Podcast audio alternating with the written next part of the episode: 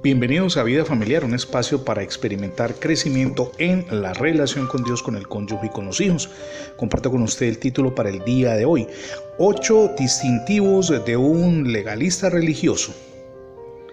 ¿Sabía usted que infinidad de personas no aceptan que Dios, en su infinito amor, gracia y misericordia, perdone a alguien que ha cometido muchísimos errores? Simplemente cuando esta persona se arrepiente, ese es el clásico dilema del legalista que no puede comprender la superioridad de la misericordia de Dios sobre la justicia. Nuestro amado Dios y Salvador Jesucristo le dijo a los fariseos en alguna oportunidad, Vayan pues y aprendan lo que significa misericordia quiero y no sacrificio. Solo leemos en Mateo capítulo 9, verso 13 en la mente de los fariseos no existía la posibilidad de que la misericordia fuera superior al sacrificio. De hecho, el apóstol Santiago, haciendo un resumen de su sermón sobre la parcialidad y el juicio, declara, porque juicio sin misericordia se hará con aquel que no hace misericordia, y la misericordia triunfa sobre el juicio. Eso lo leemos en la carta de Santiago capítulo 2, verso 13. Esta última frase puede traducirse mejor si la ponemos en los siguientes términos. La misericordia de Dios es superior al juicio. La preocupación entonces de los legalistas religiosos son las minucias de los requisitos de la ley. Los fariseos de la época y los escribas estaban tan resueltos a hacer todo lo que la ley decía que pasaban por alto completamente la verdadera naturaleza de Dios que es amor y misericordia.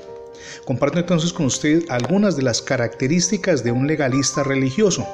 Número uno, legalista es uno que vive su vida regulado por normas, leyes y reglas. Número dos, la meta de un legalista es un acatamiento perfecto de cada regla que él cree que es aplicable a su vida. Número 3. Un legalista religioso cree que la aceptación por parte de Dios depende, oígame bien, de la conformidad perfecta a todas las leyes, ordenanzas y preceptos que él encuentra y particularmente interpreta a su manera allí consignados en la Biblia. Número 4. Un legalista religioso es duro consigo mismo, pero al mismo tiempo cubre su fracaso al no poder vivir a la altura del nivel que él mismo se impuso por medio de una demostración hipócrita y externa de su consagración.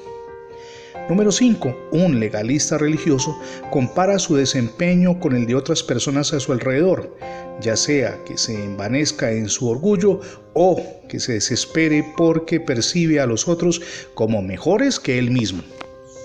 Número 6. Un legalista religioso es extremadamente enjuiciador de otras personas a su alrededor, porque el encontrar fallas en las otras personas se siente él mejor consigo mismo y con su propio desempeño. Dice, yo soy perfecto, los demás se equivocan. Número 7. La meta de un legalista religioso al llevar una vida de disciplina rígida además y de autonegación y perfeccionismo quisquilloso es ganarse la aprobación de Dios. Y número 8. Cuando Dios por algún motivo no responde a lo que el legalista religioso considera es una recompensa por su buen desempeño, se enoja con Dios. Son ocho características de los religiosos que apreciamos en muchas denominaciones. Lamento decirlo, pero es cierto. Muchas de las que se llaman iglesias tienen legalistas religiosos que pasan por alto la gracia de Dios. De hecho, recuerdo cuando estudiaba teología en el seminario bíblico, nos enseñaron que los que creían en la gracia de Dios eran una especie de secta de la cual debíamos estar a metros. Y por supuesto, durante muchos años yo debo reconocer ese equívoco. Desde el púlpito fui un legalista que no enseñaba sino la condenación de Dios y nunca en el púlpito predicaba sobre la gracia de Dios gran equívoco el mío sin duda, que debo reconocer públicamente. En todos los escenarios lo he hecho porque hemos pasado por alto muchos pastores, obreros, líderes y sacerdotes, algo que es maravilloso y es la gracia de Dios. Gracia a Dios se manifiesta en su vida, también en su familia. Recuerde que su familia es su primer ministerio. Usted debe ocuparse de su esposo, de su esposa, de sus hijos.